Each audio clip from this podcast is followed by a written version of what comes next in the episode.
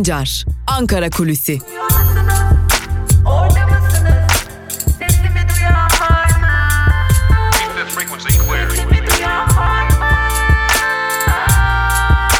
Özgürüz Radyo.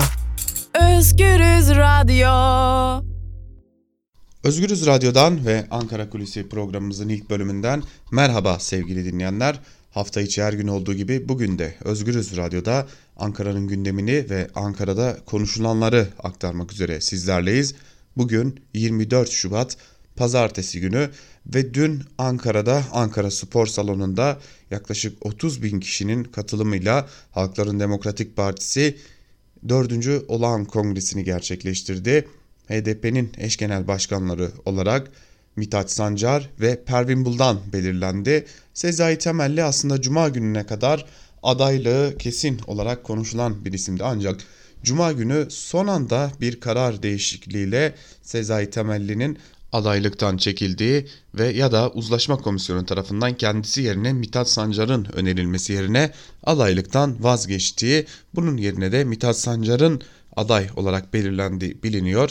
Ee, peki Halkların Demokratik Partisi'nin dördüncü olan kongresinde öne çıkan mesajlar neydi? Bizler Özgürüz Radyo olarak kongreyi başından sonuna kadar takip ettik.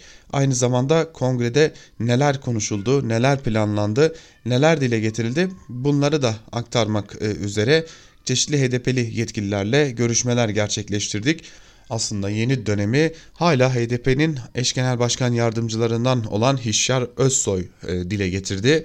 HDP geçtiğimiz 5 yıl boyunca varlık yokluk mücadelesi verdi ve bu varlık yokluk mücadelesi süreci sona erdi dedi HDP açısından ve artık HDP'nin atılım yapacağı sürece girmiş bulunuyoruz. HDP artık Türkiye'de politik anlamda söz söyleme, söz üretme, birleştirici gücünü daha fazla göstermek adına radikal adımlar atacak. Bu süreci atılım süreci olarak tanımlayabiliriz. Aynı zamanda artık Türkiye siyaset sahnesinde de AKP için son 100 metreye girilmiş durumda ve son 100 metreye girilmişken de burada en çetin mücadeleyi verecek olan partilerden biri bizler HDP'yiz dedi. Dikkat çeken bir değerlendirmeyi daha aktarmak gerekiyor. Aslında HDP'nin eş genel başkanlığına yeni seçilen Mithat Sancar çok dikkat çeken bir e, değerlendirme yaptı konuşmasında. Artık muhalefete tam anlamıyla gizli saklı olmak yerine açık bir şekilde birlikte hareket etme, birlikte olma, ittifak e, kurma çağrısı yaptı. Aslında bu çağrının tek muhatabı muhalefet partileri değildi sevgili dinleyenler. Bu çağrının aynı zamanda önemli diğer muhatapları da toplumun geri kalanlarıydı. Yani mecliste olmayan ya da meclise girmesi şu an için e, mümkün görünmeyen yeni kurulan partilerdi. Ee, öyle görünüyor ki muhalefete açıktan birlikte hareket etme ve e, belirli kriterlerde, ilkelerde buluşma çağrısı yapacak HDP ilerleyen dönemlerde. Bu ilkelerden biri elbette ki güçlendirilmiş parlamenter sistem olacak. Yine Kürt sorunun çözümüne ilişkin müzakere masasının yeniden kurulması da HDP'nin önümüzdeki dönem önemli hedeflerinden biri olacak. Öte yandan kongreye, e, HDP'nin kongresine dikkat çeken katılımlar vardı. Bunlardan e, en önemlisi de AKP'den ayrılarak e, yeni bir parti kuran Ahmet Davutoğlu'nun genel başkan yardımcıları düzeyinde temsilci olarak Gelecek Partisi'ni orada temsil etmeleriydi. Bu önemli bir şeydi. Bildiğiniz üzere e, geçtiğimiz günlerde Ahmet Davutoğlu bir açıklama yapmıştı ve HDP için terörle arasına mesafe koyarsa bizden siyasi parti muamelesi görür demişti. Bu açıklamalar çok tartışılmıştı. Davutoğlu eleştirilerin odağındaydı. Tüm bu eleştiri odaklarına rağmen Ahmet Davutoğlu'nun partisi orada genel başkan yardımcıları düzeyinde temsil edildi. Kongreye dikkat çeken bir diğer katılım ise mesaj yoluyla olmuştu. AKP'den ayrılarak e, kendi partisini kurma hazırlıklarının artık son aşamaya gelen ve öyle görünüyor ki önümüzdeki hafta içerisinde iki hafta içerisinde daha doğrusu partisini ilan edecek olan Ali Babacan da EDP'nin kongresine mesaj gönderdi Kongrenizde alacağınız kararların ülkemizin demokrasisine ve toplumumuzun huzuruna katkı vermesini umut ediyorum. Bu vesileyle selamlarımı, selamlarımı iletiyor. Kongrenizin hayırlı olmasını diliyorum dedi Ali Babacan. Peki HDP'nin yeni şekillenen yönetiminde Mithat Sancar'ın yer alması ne anlama geliyor diye soracak olursanız e, aslında e, birçok isim e, özellikle kongreyi takip eden ve HDP'yi yakından takip eden birçok gazeteci HDP'nin daha dışa dönük politikalar üretebilmek için aslında ittifaklara daha fazla açık kapı bırakabilmek için Mithat Sancar gibi hem Anayasa Komisyonu'nda yer almış hem bir profesör olan ve Türkiye'nin genelinde önemli bir şekilde karşılığı olan Mithat Sancar'ı tercih etmesi, ettiğini söylüyor HDP'nin. Aynı zamanda bildiğiniz üzere Mithat Sancar e, bir dönemde Akil İnsanlar heyetinde yer almış önemli bir isimdi.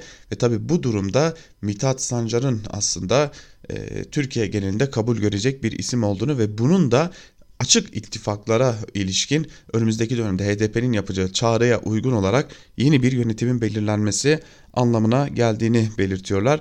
CHP'den de temsilciler vardı. Genel Başkan Yardımcısı Aykut Erdoğdu da oradaydı. Öyle görünüyor ki önümüzdeki dönemde HDP'nin 31 Mart ve 23 Haziran seçimlerde ortaya çıkan o üstü kapalı ittifak dönemi sona ermiş durumda. HDP artık açıktan açık bir şekilde tabanı da dönüştürebilecek bir birliktelik istiyor. Kaldı ki Cumhuriyet Halk Partisi'nde de buna ilişkin talepler var. Mart ayında gerçekleştirilecek kongrede de buna ilişkin talepleri olan bir genel başkan adayının hazırlık yaptığına dair de önemli bilgiler var. Bu ismin de İlhan Cihaner olduğu söyleniyor. Geçtiğimiz ay biz sizlere aktarmıştık. İlhan Cihaner ekibini kurdu, çalışmalara başladı demiştik. Öyle görünüyor ki İlhan Cihaner de bu yarışta ben de varım diyecek. Türkiye'nin e, önümüzdeki dönemine e, katkı sağlayacak önemli bir tartışmayla karşı karşıyayız. Öte yandan bir diğer Ankara'da konuşulan daha doğrusu artık Ankara'da konuşulmayan bir bilgi haline gelen şeyi de aktarmak gerekiyor. Cumhurbaşkanı Erdoğan'ın Suriye ile savaştayız buna savaş demek gerekir açıklamaları karşısında Rusya'dan gelen açıklamalar yine Cumhurbaşkanı Erdoğan'ın uluslararası güçlerin karşısında e, dik duracağı sözleri hem Rusya hem de Amerika Birleşik Devletleri'ne bir mesaj gibi algılandı. İdlib'de gerilim devam ediyor ancak tüm yaşananlara rağmen Suriye ordusu operasyonlarını sürdürüyor. Bu defa İdlib'in güneyinde M4 otoyolunu kontrol altına almak için Rusya desteğiyle Suriye hükümet güçleri yeni bir operasyona başlamış durumdalar ve e, burada da çeşitli çatışmalar yaşanıyor. İdlib'de yaşanan gerilim böyle sevgili dinleyenler. Ancak bir de Libya'ya bakmak gerekiyor. Zira Libya'da Cumhurbaşkanı Erdoğan'ın birkaç şehit olarak e, duyurduğu gelişmelere ilişkin çok ciddi iddialar var.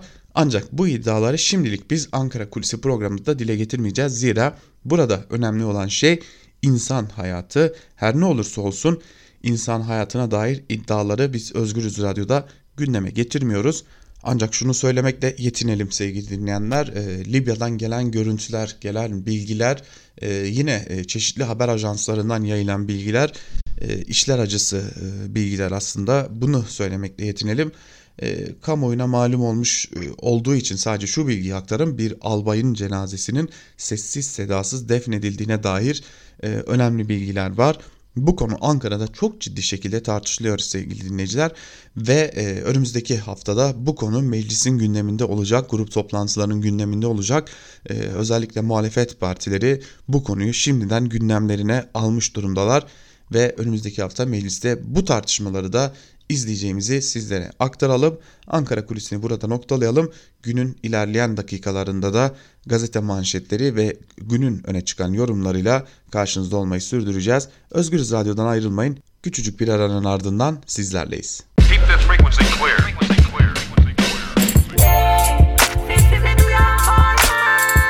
Altan Sancar, Ankara Kulüsi.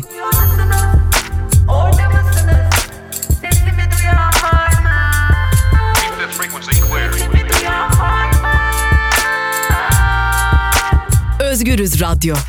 Özgürüz Radyo.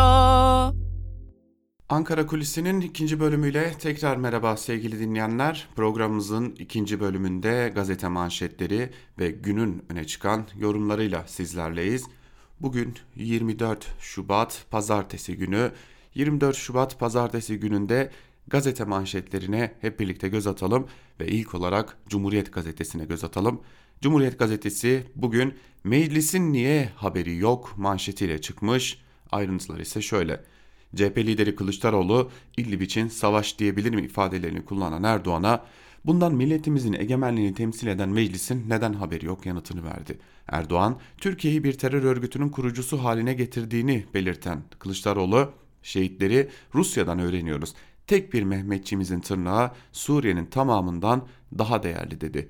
Ekonomide ciddi sorunlar olduğunu söyleyen CHP lideri ailelerin dağıldığını, uyuşturucu kullanımının ona düştüğünü, intiharların, iflasların arttığını anımsattı. Çöp konteynerlarından beslenen on binlerce ailenin %90'ının AKP'ye oy verdiğini belirten CHP lideri ülkeyi kaostan çıkarmak için çalıştıklarını söyledi deniyor haberin ayrıntılarında. Bir diğer habere geçelim. Acı bir haber tabii ki. E, dün e, acı bir haber aldık.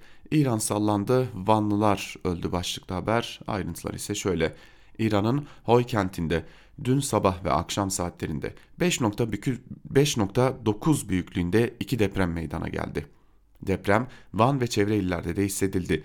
İlk sarsıntıda Başkale ilçesi Özpınar ve Güvendik köylerinde kerpiç evler yıkıldı. Dördü çocuk, 9 kişi yaşamını yitirdi. İçişleri Bakanı Süleyman Soylu ikisi ağır olmak üzere 39 kişinin yaralandığını açıkladı. İran'dan bir ağır olmak üzere 25 kişinin yaralandığı bilgisi geldi. Başkale ve Saray'a Saray'a 144 aile tipi çadır kuruldu. Profesör Doktor Görür şehir merkezinde dikkatli olunmalı uyarısında bulundu deniyor bu haberin de ayrıntılarında. Yine Cumhuriyet Gazetesi'nin birinci sayfasıyla devam edelim. Bir diğer haberi aktaralım sizlere. Onun arabası var başlıklı bir haber. Ayrıntıları ise şöyle. Eski Rize valisi Ersin Yazıcı'nın 2015 yılında İller Bankası'ndan köyler için gönderilen kaynaktan 642.475 lira harcayarak aldığı Audi Q7 makam aracından sonra kentte bir araba tartışması daha yaşanıyor. Yeni Rize valisi Kemal Ceber de 1 milyon 700 bin liralık Audi A8 marka bir araç satın aldı. Devlet kaynaklarıyla alınan araba büyük tepkiye yol açtı deniyor haberin ayrıntılarında.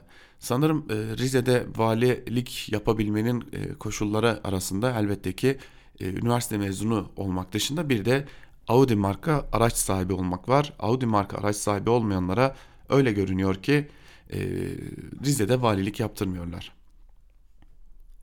Geçelim bir diğer e, gazeteye Bir Gün Gazetesi'ne bakalım. Bir Gün Gazetesi'nin manşetinde merkez üssü İran can kaybeden Van sözleri yer alıyor.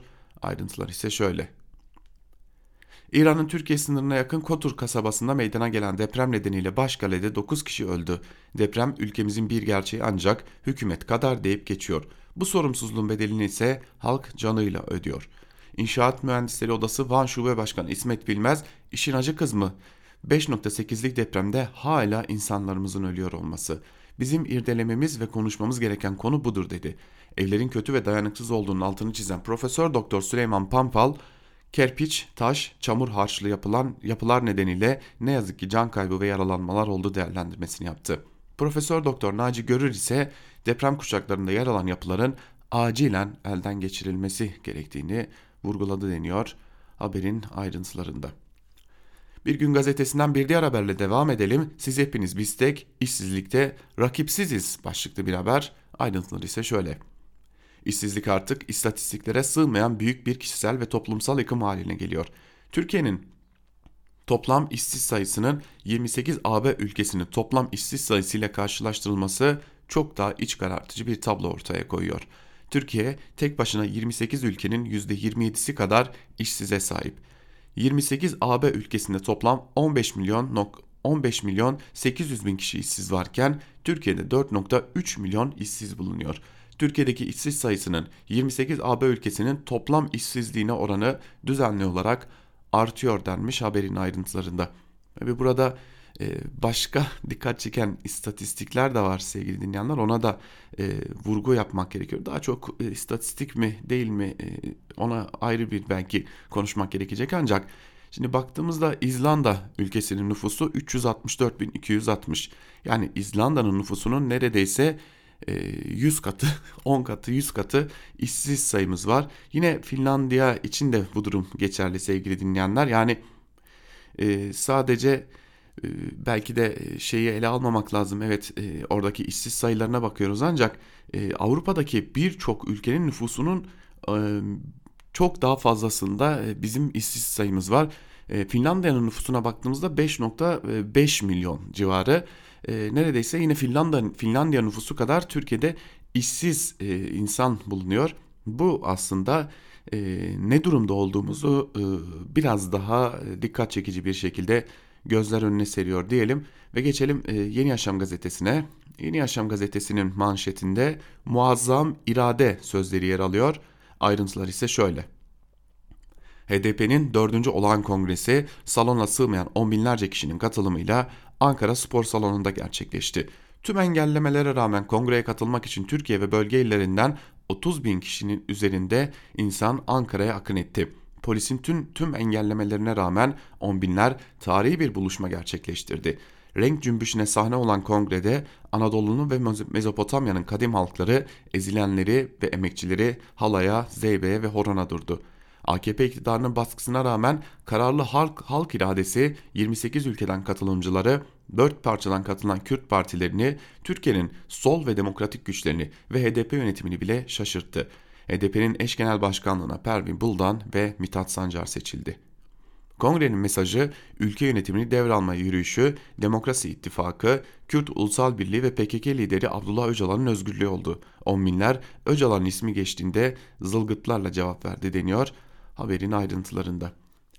Ankara Kulisi'nin ilk bölümünde e, aktarmıştık sevgili dinleyenler. Biz de e, Özgürüz Radyo olarak bu gelişmeleri takip etmek üzere HDP'nin kongresini sizler için e, izledik. Orada dikkat çeken e, önemli noktalardan biri şuydu. Ankara Spor Salonu yaklaşık 25-30 bin kişilik bir e, spor salonu.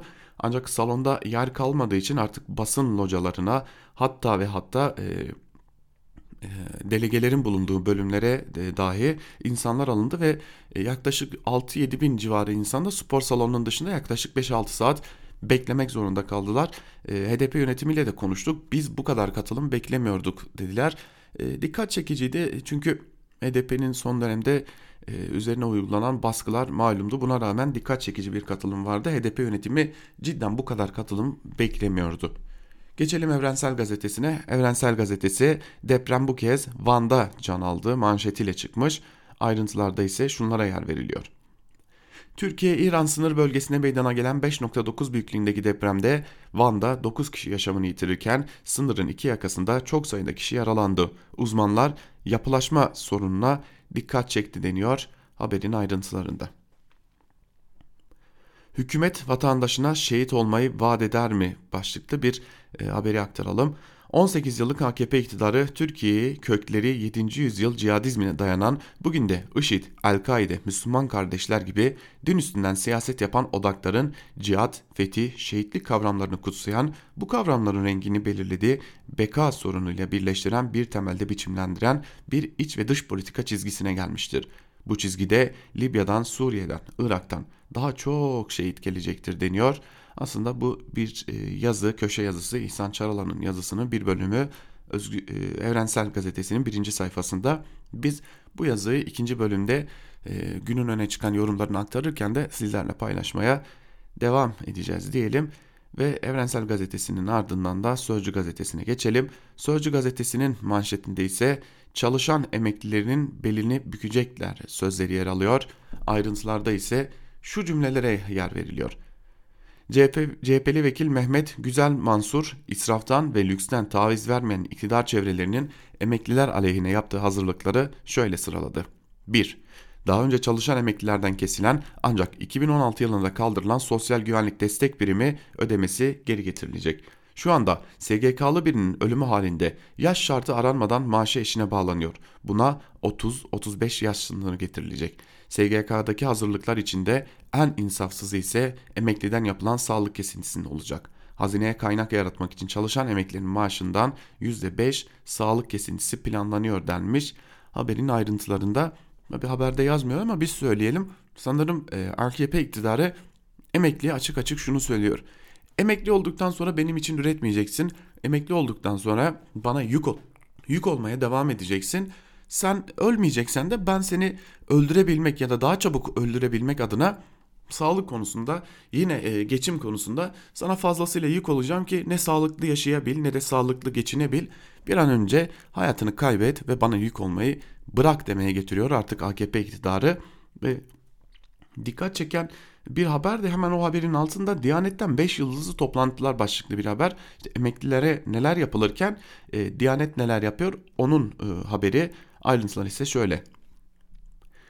11.5 milyar lira bütçeli Diyanet'e Ankara dar geldi. Kurum toplantı ve seminerler için Antalya'da lüks oteller tuttu, paralar milletten çıktı. Ankara'daki merkezinde ve tesislerinde büyük toplantı salonları olmasına rağmen Diyanet seminerler için Antalya'daki alkolsüz ve 5 yıldızlı ultra lüks 3 oteli tercih etti. Bunun için bütçeden yüz binlerce lira ödendi.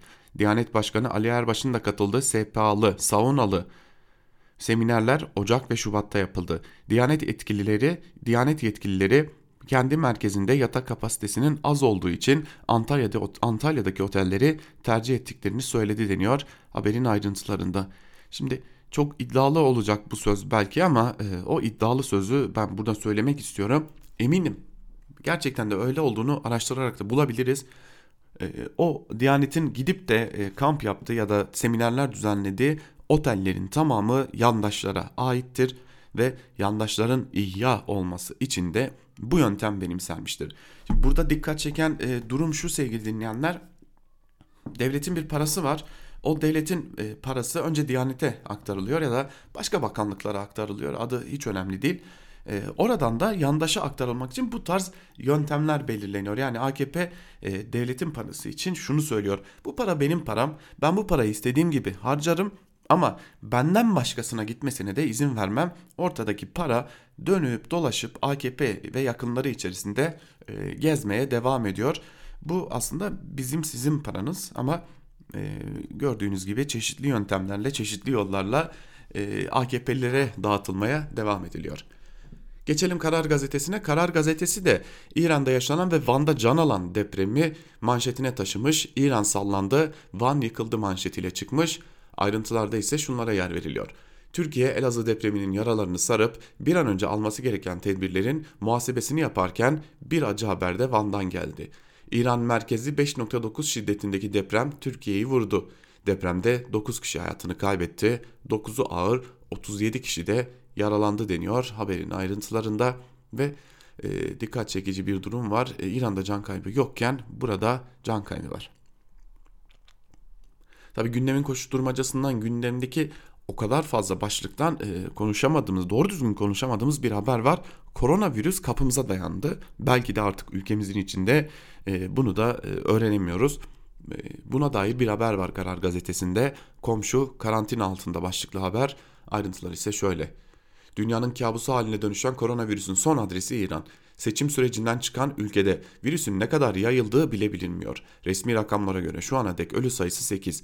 Virüs duyurusunun yapıldığı ilk gün tüm komşuların sınırlarını kapattığı İran'ın dünyaya açılan son kapısı Türkiye'de harekete geçti. Sa Sağlık Bakanı Fahrettin Koca İran ile faal durumda olan 4 sınır kapısının kapatıldığını, kara, demir ve hava yolu ulaşımının da durdurulduğunu açıkladı deniyor haberin ayrıntılarında. Koronavirüs İran'da ilk e, can aldığında e, İranlı bir gazeteci çıkıp e, çok dikkat çekici bir veriye e, işaret etmişti. E, ilk hayatını kaybeden iki kişinin daha önce e, herhangi bir yurt dışı seyahat kaydı bulunmuyordu. E, yani e, İran e, daha önce gelen virüsü ya tespit edememişti ya da üzerine örtmeye çalışmıştı. İki kişi hayatını kaybettikten sonra İran'da bir başkasının da koronavirüs taşıdığı kesinleşmiş oldu. Zira e, ülkeden böylesi bir virüs e, yurt dışına çıkan bir isimden değil e, hiç yurt dışına çıkmayan ülkede yaşayan iki e, insanda ortaya çıkmıştı. Bu da İran'da ayrı bir tartışma konusu olmuştu. Hatta protestolara da neden olmuştu. Şimdi aynı soru bizim için de akıllarımıza gelmiyor değil. İran bunu gizlediyse eğer e, Türkiye'ye bu virüsün gelmiş olma ihtimali nedir acaba? E, Türkiye'de e, Sağlık Bakanlığı da e, iktidarlar da bu gerçeği bizden gizlemek gibi bir e, yola gidebilirler mi?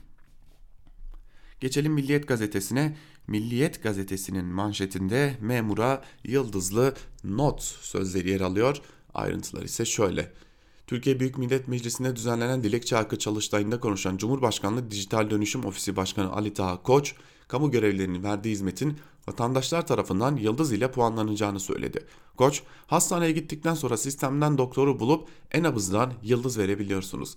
Artık bütün kamu görevlerini yıldızlamak istiyoruz diye konuştu. Sağlık Bakanlığı Sağlık Bilgi Sistemleri Genel Müdürlüğü Proje Geliştirme Dairesi Başkanı Esra Muş da yıldız uygulaması konusunda şunları söyledi. Bu yıldızları hekimin kendisine gösteriyoruz. Az yıldız aldın, çok yıldız aldın diye. Bunlar üst yönetime rapor şeklinde gidiyor denmiş haberin ayrıntılarında. Eğer biz e, ola da e, hastanelerden randevu almayı e, başarabilirsek e, belki de biz de yıldız verebiliriz. Çünkü e, Türkiye'de artık devlet hastanelerinde randevu alabilmek ya da devlet hastanelerinde muayene olabilmek cidden lüks haline gelmeye başladı. Bizim e, özellikle de AKP iktidarının eleştirdiği o e, 2000'lerin başlarındaki o uzun kuyruklar dönemine geri döndük. Hastanelerden randevu alırken e, bulunduğu hafta içinde alabilene de aşk olsun demek geçiyor. E, yine öyle görünüyor ki e, özel hastanelere dönüş başladı. Özel hastanelere e, ödeme yapacak güç de yurttaşlarda bulunmuyor. Geçelim Hürriyet gazetesine. Hürriyet gazetesinin manşetinde albayın sol ayağını kurtarın sözleri yer alıyor. Ayrıntılar ise şöyle.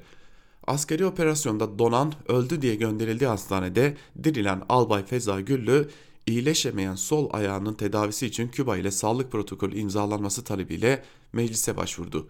Kendi imkanlarıyla gittiği Küba'da 6 aylık tedaviyle sağ ayağı iyileşti. Sol ayağındaki yaralar ise kemiklerine kadar ilerledi.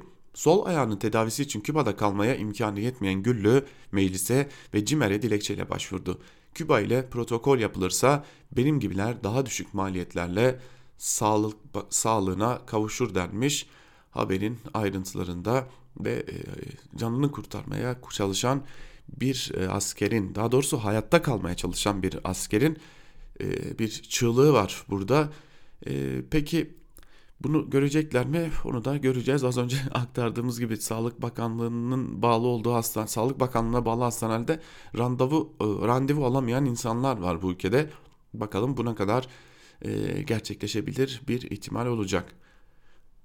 Sabah gazetesine geçelim. Yandaş Sabah gazetesinin manşetinde Bakan Süleyman Soylu'dan Kılıçdaroğlu'na FETÖ soruları e, sözleri yer alıyor. E, önce bir haberi aktaralım ardından haberde dikkat çeken birkaç nokta var onu aktaracağız sizlere. İçişleri Bakanı Süleyman Soylu benim bildiklerim var deyip FETÖ'nün siyasi ayağı konusunda CHP Genel Başkanı'nı suçladı. 17-25 kumpasından çok kısa bir süre önce FETÖ'cülerle ne konuştun? Bunların getirdiği tekliflere ne dedin? Bu teklifler konusunda acaba ne yaptın? Yurttaş Sulh Konseyi tanımı nereden çıktı? Defterler açıldığında en çok senin zarar göreceğini biliyor musun? CHP'nin başındakileri FETÖ ile irtibat hevesine sokan nedir diye sormuş Süleyman Soylu.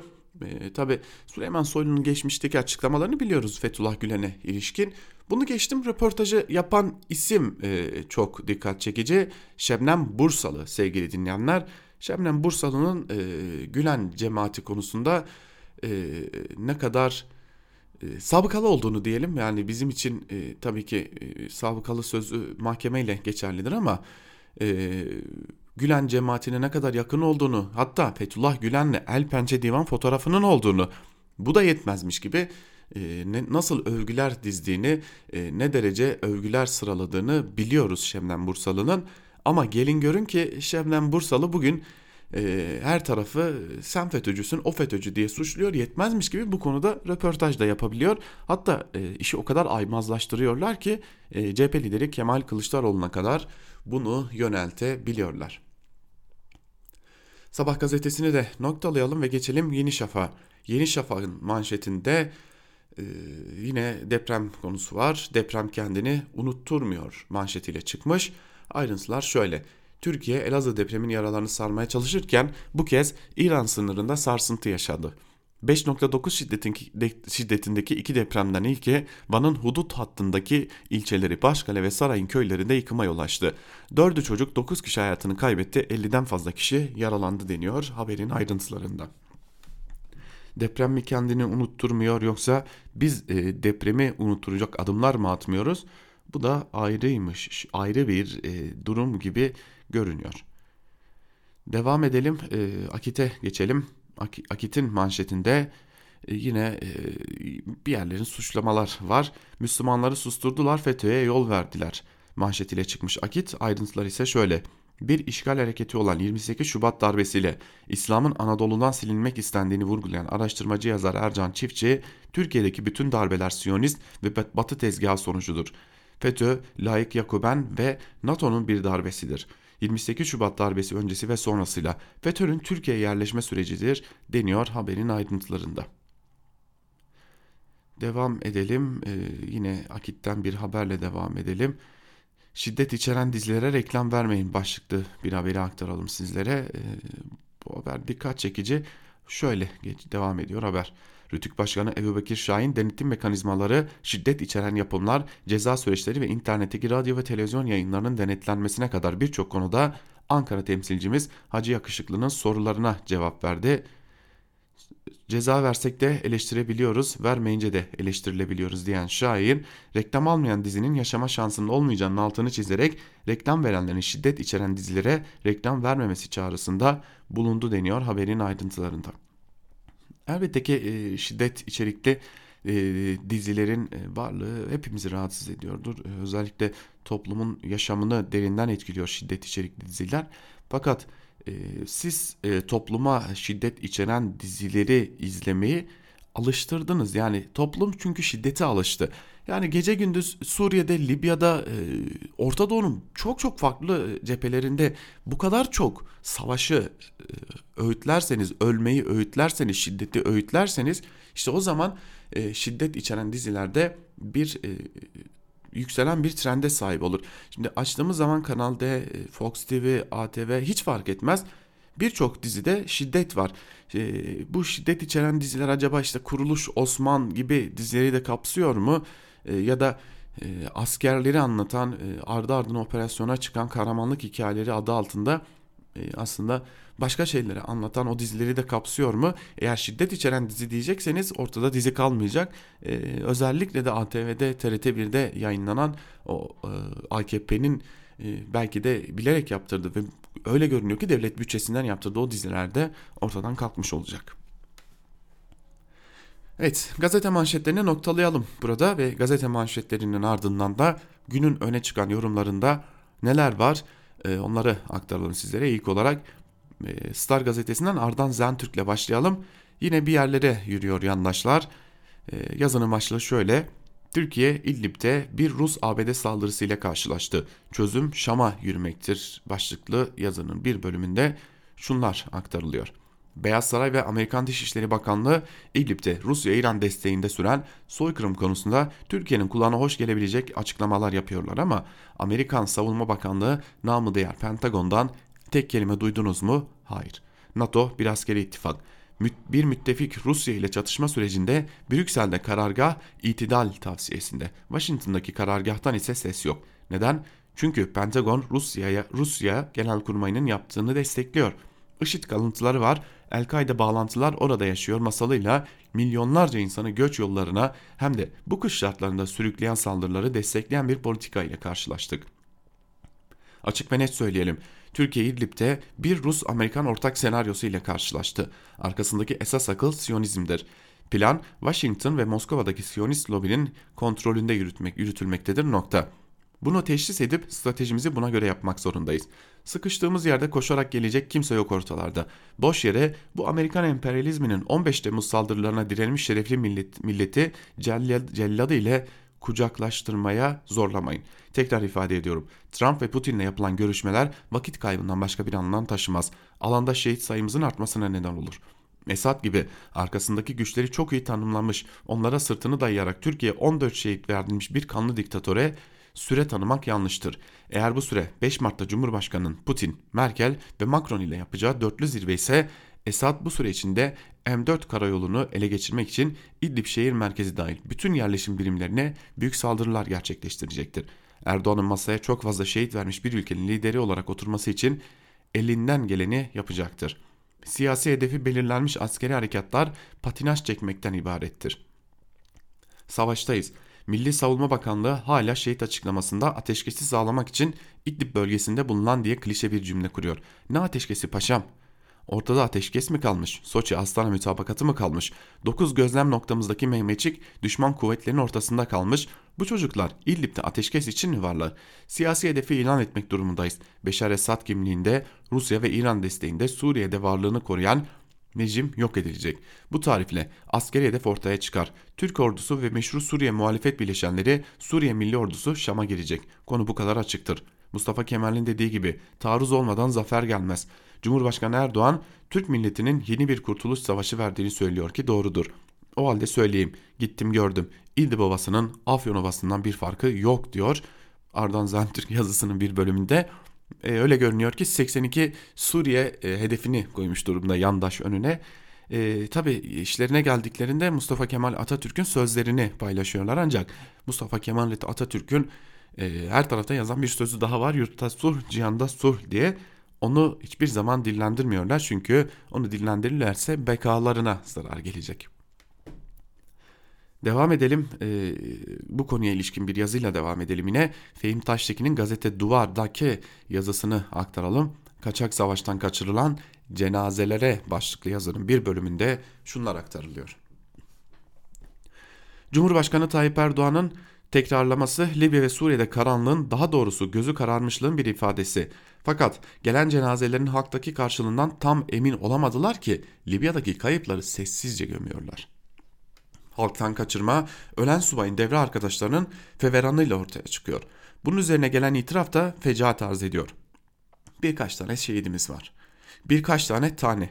İstismar siyaseti en usta olduğu bir alanda bile inceliğini yitiriyor. Üstelik Erdoğan'ın Erdoğan ifadesinin devamında Libya'da uluslararası hukuk karşısında Türkiye'yi suçlu duruma sokacak başka bir gerçeği de artık gizlemiyor. Suriye Milli Ordusu'ndan ekiplerimizle beraber oradayız. Birkaç asker ölürse iler tutar tarafı kalmamış Suriye ve Libya siyasetine tutunacak bir gerekçe bulur.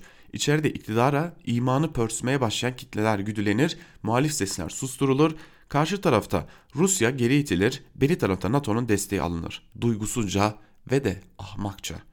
İdlib iktidara domino sendromu uyandırmışa benziyor. Burada oyunu kaybederse savaşa yaptığı yatırımın semerelerini toplayamadan perde inecek. İdlib kavgasını Libya ve Doğu Akdeniz'deki hesaplarla bağlantılı hale getirmeleri toptan çöküş korkusunu gösteriyor. İdlib kayıp alanında gulyabani gölge etkisi yaratıyor. Ankara gazetecilerine sufle, sufle veren saray erbabı İdlib'de aklını yitiren siyaseti şuraya bağlamış. İdlib'de atacağımız bir geri adım Libya başta olmak üzere diğer alanlarda da geri adım atacağımız anlamını doğurur. Suriye sahasındaki diğer alanlarda rejim için talepte bulunma kolay, kolaylığı artar. Takvimde 5 yaprak kalmış. Bu ihtarın hayata geçirilmesi sahadaki yeni tablo, bu tabloyu oluşturan Rusya, Suriye ve İran'ın kararlı tutumu ve Türkiye'nin müttefiklerinden gelen ikircikli yaklaşım dikkate alındığında tam teşekküllü bir savaşı gerektiriyor. Erdoğan da sonunda İdlib'de olup bitenin adını savaş olarak koydu. Fakat en azından hava sahasının Türk uçaklarına açık olmadığı, bir savaşın hedefe götürmeyeceği, bunda ısrar etmenin çok fazla kayıp anlamına geleceği aşikar.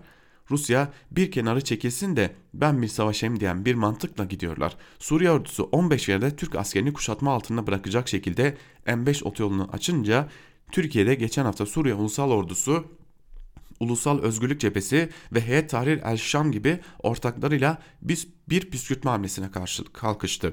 Önceki iki saldırıdan farklı olarak bu kez Türk askerine nokta atışıyla yanıt veren Rusya oldu. Çatışmanın boyut değiştireceğine dair bir mesajdı.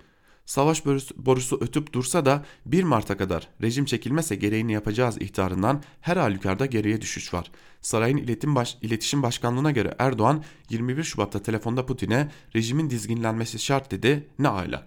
Rusya'yı kim dizginleyecek? Ne var ki harita 2 ayda çok dramatik bir şekilde değişti ve Suriye ordusunu Suriye'nin kentlerinden geriye itmek mevcut güç dengeleriyle mümkün gözükmüyor. Ruslar en kötü senaryoyu bertaraf etme adına yeni bir haritayla Türkiye'yi sınırlandırmaktan yana. Bunu Adana Anlaşması'na dayandıran 5 kilometrelik güvenlik alanını genişleterek yapmayı öneriyorlar. Her neyse üzerine uzlaşılacak ya da şu ya da bu haritanın geçici, geçici olacağı peşinen kabullenmeleri gerekiyor. Rus ruletini Türk tabancasıyla oynamanın Türkiye'yi getirdiği çıkmaz bu. Türkiye'nin kalan son itibarını da bahse yatırdılar. Bir tarafta kumar, diğer tarafta kaçırılan cenazeler. Bu yönde ısrar çöküş sahnesinin tekrar tekrar çekilmesi anlamına geliyor demiş yazısının bir bölümünde e, Fehim Taştekin. Şimdi dikkat çeken bir e, hususu paylaşmak istiyorum sizlerle. Tam da bu yazı yazıyı okurken gelen son dakika haberini sizlerle paylaşalım. Tam 50 araçlık Türk Silahlı Türk Silahlı Kuvvetleri konvoyu şu dakika itibariyle İdlib'e giriş yapmış durumda. Bakın biz bir yandan bu politikanın ne kadar yanlış olduğunu konuşuyoruz. Bu politikanın nereye götürür onu konuşuyoruz ama bir yandan da Türk Silahlı Kuvvetleri'ne bağlı 50 araç şu dakika itibariyle İdlib'e giriş yapmış durumda. Devam edelim. Ee, aslında esas devam etmemiz gereken noktayla devam edelim. Ee, birkaç şehidimiz var sözüne dair bir diğer yazıyı paylaşalım sizlerle. Ee, T24'ten Mehmet Yılmaz'ın yazısına bakalım. Onlar avokado değil insan başlıklı yazının bir bölümü şöyle. Birkaç tane şehit deyince küçük küçük bir sorunmuş gibi duruyor. Hele hele buna karşın etkisiz hale getirdiklerimizin sayısı yüze yakınsa. Recep Tayyip Erdoğan'ın okuma yazma ile başı başı hoş değil ama hiç olmasa da biraz Türkçe bilgisine ihtiyacı var gibi görünüyor. İnsanlardan söz ederken tane sözcüğünü kullanmayız. Bu sözcük mesela teker teker satın alabileceğimiz meyveler için kullanılabilir ama insanlar için asla. Ya da birkaç tane zeytin yedim diye, diyebiliriz. Tane ile satılmaz ama sayılırken tane ile kullanabilirsiniz. Türkçe'de insanlara böyle insanlardan böyle söz etmeyiz. İki şehit diyebiliriz ama iki tane şehit birkaç tane şehit diyemeyiz. Erdoğan belki İmam Hatip'te okuduğu için Türkçe derslerinde Türkçe derslerinde dalga geçmiş olabilir. Ama burada bilgisizlikten daha çok küçümseme, küçük göstermeye çalışma çabası var. Birkaç tane şehit deyince küçük bir sorunmuş gibi duruyor. Hele hele buna karşın etkisiz hale getirdiklerimizin sayısı yüze yakınsa. Bay Kemal şehitlerden söz ederken böyle birkaç tane gibi küçümser bir ifade kullanmış olsaydı başına kim bilir neler gelirdi. Ama Erdoğan kullanınca sorun olmuyor. Nitekim AKP medyası İdlib'te verilen şehitleri mümkün olabilse hiç yazmayacaklar. Ama şehitler de sonuç itibariyle insan oldukları için mecburen bir cenaze töreni gerekiyor. Onun için haberlerin kıyısına köşesine bunu mecburen koyuyorlar. Ama asla başlıklarda değil. Şehit sayısı haberin küçük bir ayrıntısı olarak sayfalarda yer bulabiliyor. Belli ki insanların dikkatinden kaçsın en azından okuyucuların hepsi okunmasını istenmiş. Libya'da şehit olan albay için cenaze töreni bile yapılmamış. Halkın bu şehitlerden haberdar olması istenmiyor belli ki. Çünkü haberi olsa önünde sonunda bu soruyu soracak. Çocuklarımızın Libya'da, İdlib'de ölmeleri niye gerekiyor diye. Ve farkındaysanız şehitlerin intikamı hemen oracıkta o saatte alınıyor. 50'şer yüzer hem. Nasıl olsa karşı tarafa kadar tar karşı tarafa kadar geçip gerçek sayı öğrenemeyeceğimizi düşünüyor olmalı. Salla sallayabildiğin kadar. Ama sayı 50'nin altına düşmemeli ki milletin yüreği soğusun diyor Mehmet Yılmaz yazısının bir bölümünde. Biraz sert bir yazı ancak gerçekliği olan bir yazı. Devam edelim. Yine bu konuya ilişkin olarak Evrensel Gazetesi'nden İhsan Çaralan'ın yazısını aktaralım. Hükümet vatandaşına şehit olmayı vaat eder mi diye soruyor yazısının başlığında Çaralan ve bir bölümünde şunları aktarıyor. Libya'da artık asker cenazelerinin gelmeye başlaması Libya'da bulunuş nedenlerine dair soruları da büyütecektir. Bu yüzden de Erdoğan yeni Osmanlıcı dış politikasının siyasi gerçeklerinin çökmesi karşısında hiç olmasa kendi tabanındaki çözülmeyi önlemek için ortaca mamülü ideolojik gerçeklerini sahaya sürmeye yönelmiştir.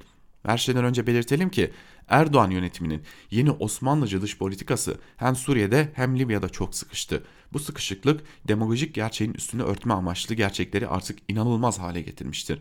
Nitekim İdlib'de gelinen nokta Suriye'nin bir karış toprağında gözümüz yok, Suriye'nin toprak bütünlüğüne salgılıyız etrafındaki propagandayı geçersiz hale getirirken Erdoğan yönetimini Suriye rejimine karşı savaş açmaktan söz etme aşamasına getirmiştir. Burada Erdoğan birkaç tane şehidimiz var diyerek direkt olayı önemsiz göstermektedir ama Libya'daki çatışmalarda birisi Albay Okan Altınay olan 3 Türk Silahlı Kuvvetleri mensubunun ölmesinin yanı sıra şehidi tane ile ölçmesinin de kendi tabanında da sorgulanacağını söylemek yanlış olmaz. Siyasi gerçekleri giderek daha inanılmaz hale gelen Erdoğan, AKP iktidarı hiç olmazsa kendi yandaşları arasındaki çözülmeleri önlemek için olup bitene ideolojik bir kılıf geçirmek ihtiyacı duymaktadır.'' Libya ve Suriye politikasındaki siyasi gerekçelerin inandırıcılıkları azalırken Erdoğan'ın daha çok şehitlere sarılması politikasının dini ideolojik gerekçelerini öne çıkarmada şehitler tepesi inşallah boş kalmayacak denme aşamasına geldiği görülmektedir. Nitekim Erdoğan 7 Şubat'taki Van'daki çığ faciasının arkasından Elazığ depremi Van'da açıkça ortaya çıkan yönetim sorunları ve yönetim sorumluluğunun üstünü örtmek için de olup biteni kaza ve kadere bağlamıştır. Görüldüğü gibi Erdoğan yönetimi kendi amaçlarının artık açıkça ortaya çıkması, bir avuç sermaye grubunun çıkarı uğruna Türkiye'yi sürüklediği bataklığın görülmesini önlemek için iflas eden dış politikasına meşruiyet kazandırmak için cihadist ve fetihçi bir anlayış sloganı olan şehitliği kullanarak zevairi kurtarmaya çalışıyor demiş İhsan Çaralan'da yazısının bir bölümünde. Devam edelim. Ee, bir diğer yazıya geçelim. Bir diğer yazıya e, da e, biraz siyasetin gündemine bakalım. Hürriyet gazetesinden e, Abdülkadir Selvi'nin yazısını aktaralım. Elbette Abdülkadir Selvi'nin yazısının tarafsız olmadığını CHP tırnak içerisinde söyleyecek olursak e, zan altında bırakma yazısı olduğu çok aleni. E, bu iktidarın e, CHP kongresinde bir takım planların olduğunu biliyoruz. Yarın Ankara Kulisi programında bu planları da sizlere aktaracağız. Ama şimdilik Abdülkadir Selvi'nin Kılıçdaroğlu'nun kurultay mesajı başlıkta yazısını paylaşalım sizlerle. Sezai Temel'le yerel seçim sürecinde Mansur Yavaş da bilecek ki seçilmişse HDP oylarıyla seçilmiştir sözleriyle CHP'nin tepkisini çekmişti. Ancak seçim sürecinde krize neden olmamak için ses çıkarılmadı. CHP kendini, HDP kendini CHP'ye göre dizayn ediyor iddiasında değilim. Aynı şekilde CHP'de HDP ile işbirliği yapılmasına yönelik eleştirilerde bulunanların ihraç edildiği sırada tek adaylı kurultaylar HDP'nin talebi, CHP HDP'nin talepleri doğrultusunda dizayn ediliyor şeklindeki değerlendirmelere de prim vermemiştim. Dünkü kurultayda yeniden HDP eş başkanlığına seçilen Pervin Buldan'ın yeni ittifakların olması gerektiğini savunan bir partiyiz. Şeffaf olmalı, açık olmalı, birlikte görüntü vermeli ve hiçbir şeyden korkmamalı. CHP'nin çekingenliğinden çıkması gerek. Sözlerini önemsiyorum. Millet İttifakı ortağı İyi Parti'yi ürkütmemek için HDP geri planda tutulmuştu. Ama HDP art artık daha açık ve şeffaf bir birliktelik istiyor. Pervin Buldan'ın sözlerinin adresi CHP. Pervin Buldan Kılıçdaroğlu'ndan daha cesaretli olmasını istiyor. Yerel seçimlerde sağladığı başarı nedeniyle CHP lideri en güçlü olduğu kurultaylardan birine gidiyor. Kurultayın tek aday olarak girmesi bekleniyordu ancak Selin Sayek Böke, İlhan Cihaner, Fikri Sağlar ve Ali Şeker'in ön planda olduğu sol blok Kılıçdaroğlu'na karşı aday çıkarmayı tartışıyor. İlhan Cihaner adaylık için nabız yokluyor. Muharrem İnce'ye CNN Türk'teki tarafsız bölge programında genel başkan adayı olup olmayacağını sormuştuk. Hele bir kurultay gelsin diye yanıt vermişti. Ancak İnce şu ana kadar adaylık sinyali vermedi. İnce aday olmasa da kime destek vereceği önemli. Ekrem İmamoğlu başta olmak üzere delegeler üzerinde önemli ağırlıkları olan belediye başkanları Kılıçdaroğlu'nun yanında. Ayrıca yerel seçim başarısı CHP liderini güçlü kılıyor ancak Kılıçdaroğlu ne kadar güçlü olursa olsun 400-450 kişilik bir delege grubunun Kılıçdaroğlu'nun karşısında yer alacağı biliniyor. Muhalifler Kılıçdaroğlu'nun parti meclisi listesini delmeye ağırlık verecek. CHP kurultayında genel başkanlık mücadelesinden ziyade Kılıçdaroğlu'nun vereceği mesajların önemli olduğu söyleniyor. Geçen kurultayı CHP iktidar hedefi ortaya koyamadı diye eleştirmiştim. 28-29 Mart'taki CHP kurultayının temasının 2023'te iktidar olduğu söyleniyor. Kılıçdaroğlu'nun da kurultay konuşmasında demokrasi güçleri olarak 2023'te iktidar mesajı vereceği ifade ediliyor. MDP'nin talepleri ve İyi Parti'nin hassasiyetleri arasında denge kurmaya çalışan Kılıçdaroğlu 2023'te iktidar hedefini ortaya koyarak stratejik bir hamle yapmayı tercih ediyor demiş Abdülkadir Selvi yazısının bir bölümünde. Ee, İlhan Cihaner'in bir e, hazırlık içerisinde olduğu e, malum evet.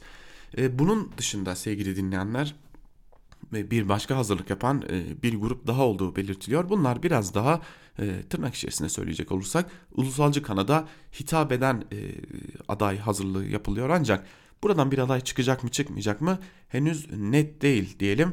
Ve son olarak gazete duvara tekrar dönelim. Özlem Akarsu Çelik'in HDP'nin kongresine dair e, kaleme aldığı yazısını aktaralım. Parti tabanından HDP'ye dönük eleştiriler ve yeni dönem başlıklı yazının bir bölümünde şunlar aktarılıyor. HDP'nin 4. kongresi kayyumların, gözaltıların, tutuklamaların arasında ve neredeyse tamamı iktidara yakın olan büyük medya organları tarafından partinin görmezden gelindiği bir iklimde yapıldı yine. HDP seçmeni 2 yıl öncesine göre daha kalabalık bir kitleyle Ankara'ya akın etti. Sohbet ettiğimiz bir HDP'li siyasetçi gözlemime şu sözlerle itiraz etti. Muazzam bir kalabalık var. Biz bu karda kışta ancak batıdan gelen olur diye beklerken bölgeden de olağanüstü bir katılım oldu. En fazla alkış alan, tutuklu bulunan HDP'lerin hapishanelerden gönderdiği mesajlar oldu. Çok bileşenli HDP için yıllardır müstehzi gülümsemeler eşliğinde Nuh'un gemisi benzetmesi yapılırdı. Tutuklu eski eş genel başkanlar Selahattin Demirtaş ile Figen Yüksekdağ'ın gönderdiği mesaj bu yoruma yanıt gibiydi. HDP'nin yeni eş genel başkanı Mithat Sancar da eş başkanlığa devam eden Pervin Buldan'la konuşmalarında demokrasi ittifakı vurgusu yaptılar. HDP'nin iktidara yürüdüğünü hatırlattılar. HDP uzun süredir savunma pozisyondan atağa geçememekte, heyecan veren bir politika üretememekte eleştiriliyordu. Ezilenlerin partisi olma iddiasındaki HDP'nin bu toplumun kesimleriyle ne kadar kucaklaşabildiğiyle tartışma konusu. Yerellerle merkezin birbirine mesafesi ise yüksek sesle dillendirilmiyor bile. Milletvekillerinin bir kısmı seçmenine uzak durmakla eleştiriliyor. Tabanla parti arasındaki mesafenin arttığına işaret ediliyor. Taban ise seçimlerde ve kongrelerde siyasi iktidara direkt mesaj, mesaj veriyor. HDP'nin arkasındayız diyor. Dünkü kongrede sohbet ettiğimiz bir partili şöyle diyordu. Şu son iki kongreye bakarak soruyorum. HDP mi halka umut taşıyor, halk mı HDP?